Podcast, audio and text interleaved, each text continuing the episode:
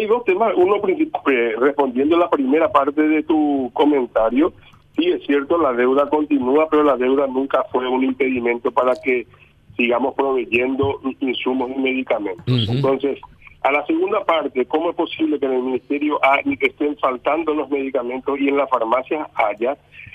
Algunas farmacias tienen un pequeño stock de algunos productos, pero no eh, no es la generalidad de los casos, Carlos. y, puntualmente por el tema del midazolam, que es el famoso fármaco utilizado para sedación de pacientes. Sí. Eh, con eso sí que yo te puedo responder con propiedad porque nosotros somos uno de los uno de los dos proveedores del ministerio, el otro es un importador y nosotros habíamos hablado, recuerdo contigo allá por el mes de septiembre, de que íbamos a tener problemas de insumos y de medicamentos porque sigue la prohibición a nivel mundial de exportar sin una previa autorización de los gobiernos todo lo que tenga que ver con COVID. Nosotros en noviembre solicitamos a, a India materia prima de Midazolam que nos comprometieron a entregar en abril de este año. En Brasil encontramos un proveedor que solicitamos una pequeña cantidad para poder cubrir lo que debemos proveer al ministerio. Nos autorizaron la mitad de lo que pedimos y ayer nos volvieron a cancelar por el incremento de los casos de internación que tienen en Brasil. O sea, no se puede conseguir materia prima por ninguna parte y hay un desabastecimiento. Entonces, hay en farmacia, en algunas habrá y pequeñas cantidades, pero el midazolam se usa en cantidades muy grandes para los pacientes internados y ante la falta, y bueno, recurren a, a otro cóctel de medicamentos, pero vamos a continuar con los problemas, todo lo que tenga que ver con COVID, así como tengo problemas con mascarillas, con respiradores, con catéteres, esta, este nuevo incremento de pacientes va a hacer resentir, este Carlos, todo lo que tenga que ver con COVID. Eh, sí, eh, pero ¿y qué se puede hacer para eh, disminuir el impacto que pueda tener la carencia? Nosotros estamos trabajando en tres frentes en este momento. Primero, lo que te comenté de continuar este, presionando por el tema de los proveedores de, Europa del Este, que estamos tratando de bajar los días. A nivel regional, ayer estuvimos en conversación con el Ministerio de Salud a ver si a, altas esferas gubernamentales se puede liberar, eh, por lo menos en pequeñas partidas, lo que se necesite.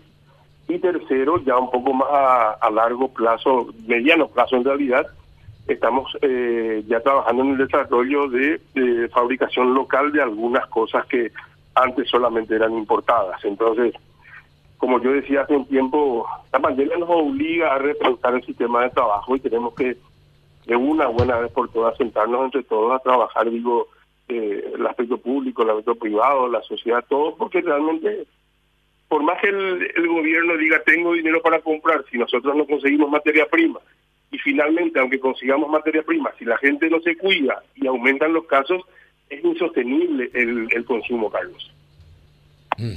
Eh, bueno, Juanito, ¿alguna consulta, Luis? Y uno siempre se pregunta, este señor Ávila, ¿hasta cuándo? Yo este, quiero insistir un poquito con, con eso, ¿verdad? Eh, uno viene arrastrando, este, proporcionando lo que puede. Uno también, me imagino ustedes, sus proveedores les debe estar encima también para cumplir con compromisos. Es decir, eh, ¿a, qué distancia estamos del, del nivel máximo de, soportar esto? Mira, gracias a Dios, eh, la mayoría de los proveedores de las industrias lograron hacer la sesión bancaria en diciembre del año pasado con lo cual oxigenamos un tercio de la, de la deuda. Y eso hemos transferido a nuestros proveedores, con lo cual se extendió nuestra línea de crédito. Eh, y bueno, estamos trabajando en otros, en otros frentes también para ver alternativas de ir reduciendo esa deuda de forma por lo menos paulatina. Y con esos compromisos vamos estirando, Juanito, porque realmente, como vos decís, eh, a siempre miramos un poco más allá de los seis u ocho meses porque es realmente el, horizonte que tenemos. ¿verdad? Nosotros estamos trabajando hoy con una planificación de año y medio eh, y con una realidad, sabiendo que eh, este escenario puede cambiar para arriba o para abajo. Pero bueno, son acciones que tenemos que ir tomando, por lo menos previsionalmente hablando, para tratar de sostener la situación. bueno, está bien. Y vamos a ver, ojalá se solucionen, eh, que sea mínimo el impacto que pueda tener Porque sería triste que por falta de medicamentos muera la gente. Y Carlos, yo le decía a un colega tuyo esta mañana, bien temprano, le decía, eh, en el caso del midazolam de Brasil, eh, lo que nosotros consumimos de midazolam es lo que consume menos de la mitad del estado de Paraná en Brasil, eh, por lo cual aquí hay, hay que recurrir a, la, a, los, a los mandatarios y, por una cuestión humanitaria que nos liberen el midazolam para Paraguay y poder paliar la situación. O sea, no es cierto que todos los gobiernos tienen la misión de precautelar su gente, pero también la, la parte humanitaria no puede escapar a esta realidad. Bueno, perfecto. Luis, eh, un fuerte abrazo. Gracias por atendernos.